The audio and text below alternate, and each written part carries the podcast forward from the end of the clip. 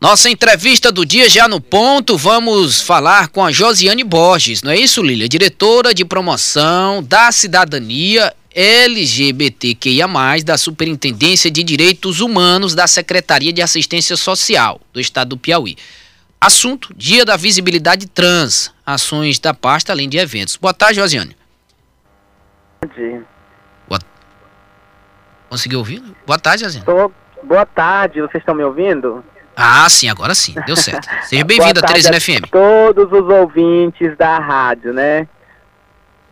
Pô, não, Luciano? Seu boa tarde. Boa tarde. Era... Alô, boa tarde.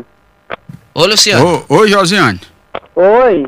Ah, estamos ouvindo bem. Pô, não, Josiane, vamos dar início à nossa entrevista. Eu gostaria que você esclarecesse o que é, de fato, o Dia da Visibilidade Trans.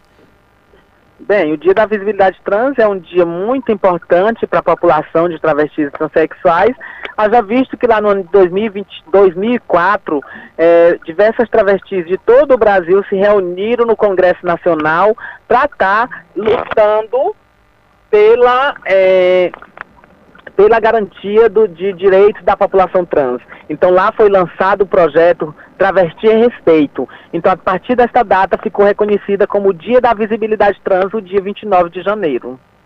É, Josane, vocês se sentem já contemplados quando passam a ter políticas públicas mais voltadas para o segmento, para o gênero em que você tem é atendido pelo nome social, você tem a delegacia em que você pode recorrer é, quando você sente seus direitos ultrajados, é, tá dentro do, da, da expectativa do que se espera? Bem, nós estamos é, conseguindo avançar em alguns aspectos de lutas é, e garantia de direitos para a população LGBT e principalmente para a população de travestis e transexuais. Entretanto, a gente também necessita. Alô? É, você está no ar, estamos ouvindo, ouvindo. Estamos ouvindo. Tá bem. Entretanto, a gente precisa ainda de uma eficácia maior e também de um respaldo maior do governo, tanto municipal, quanto estadual e quanto federal. Aqui no estado do Piauí, nós somos, nós somos o terceiro estado a possuir por lei o nome social, que é a lei de número 5.916. Então, através dessa lei, a gente garante com que a população trans, travestis e transexuais tenham, é, é, a, façam a expedição do seu nome social. Porém, em 2018, nós tivemos a garantia da retificação de nome e gênero através dos próprios cartórios no registro de identidade civil. Então, o STF garantiu é, esse, essa retificação. Então, foi muito importante, é muito importante para a nossa população só que nós necessitamos de mais. Em 2020, nós tivemos a garantia, a inclusão da, da temática da população trans dentro também da Lei Maria da Penha. Então, são diversos avanços que a gente vê que nós estamos conseguindo. Só que a, a, a esse ano, o Brasil foi considerado pelo 15º ano o país que mais mata a população trans. Então veja a controvérsia. No momento em que nós temos diversas ações, nós também temos um país que mais mata a população de travestis e transexuais pelo simples fato de existir. Eh, Josiane, e a discriminação ainda é sentida quando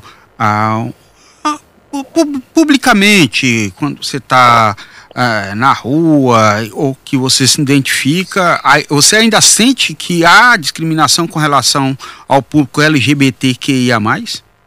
É como eu disse, nós temos diversas ações e políticas públicas que favorecem a população LGBT, entretanto, ainda falta maior, maior respeito entre essa população. Por quê? Porque a gente sabe que no momento em que a pessoa LGBT sai de casa, ela já está sofrendo preconceito e discriminação. E muitas vezes dentro do próprio seio familiar. Então, por isso que a gente está tentando fazer é, uma diversidade em ações e políticas para que a gente possa garantir o direito de vida da população LGBT e principalmente da população de travestis e transexuais, que são visivelmente discriminadas todos os dias e pelo simples fato de existir. Josiane, quais os eventos que a SASC vai realizar? Hoje nós, hoje nós conseguimos é, realizar o Seminário Estadual da Visibilidade Trans.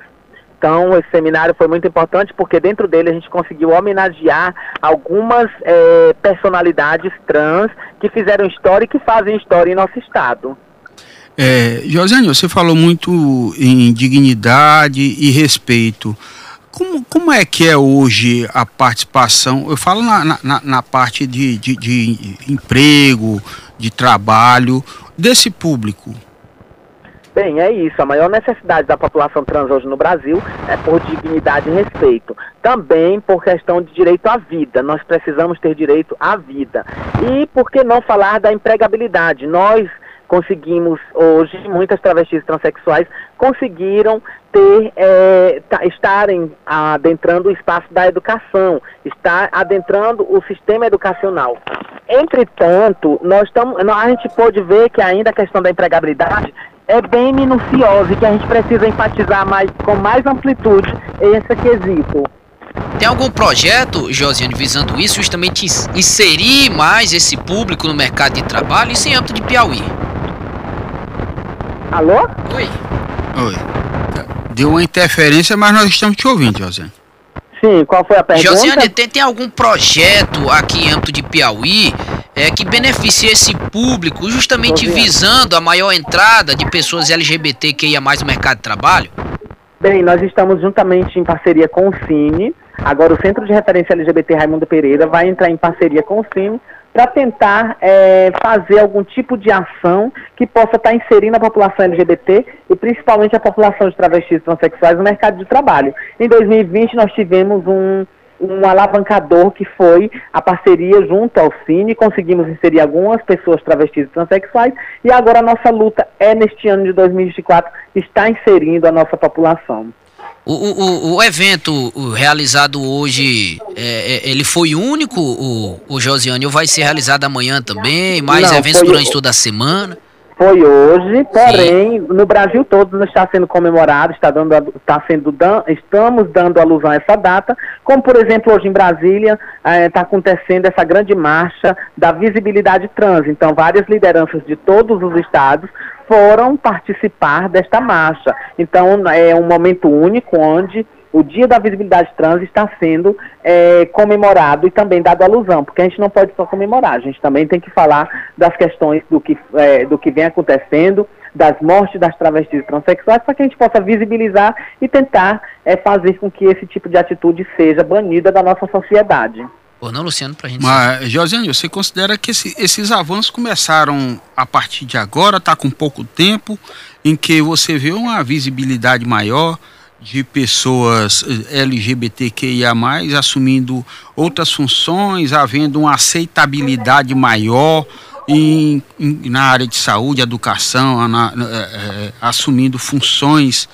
É, o preconceito, a discriminação vem reduzindo ao longo desses anos diante dessa. Bem, pois não. A cada ano a gente vê que a nossa população é, vem conseguindo.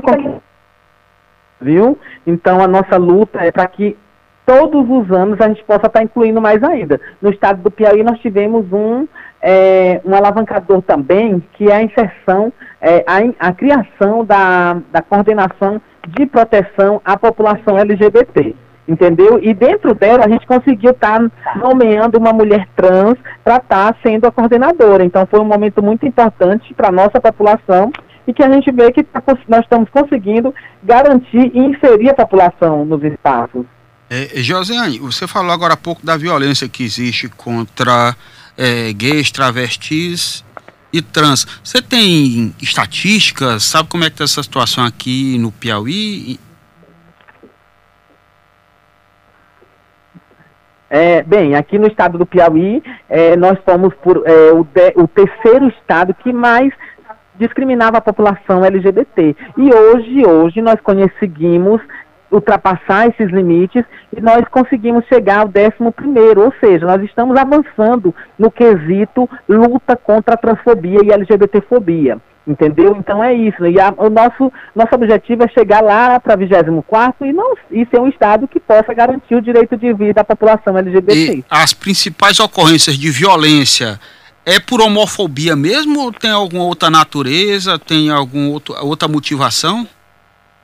Bem, é, a é questão mesmo é a, é a discriminação e o preconceito, né? Então, por isso que a gente tem que é, dar voz e vez a essa parcela da população que ainda vem sofrendo todos os dias pelo simples fato de existir. Porque o preconceito e a discriminação, como já se diz, é um preconceito. não tem um conceito é, efetivo da pessoa. Então é por isso que a nossa luta é para garantir o direito à, à visibilidade positiva. Entrevistamos a Josiane Borges, diretora de promoção da, cidade, da, da cidadania LGBTQIA, da Superintendência de Direitos Humanos da SASC. Muito obrigado, Josiane. Volte sempre a Teresina FM. Obrigada.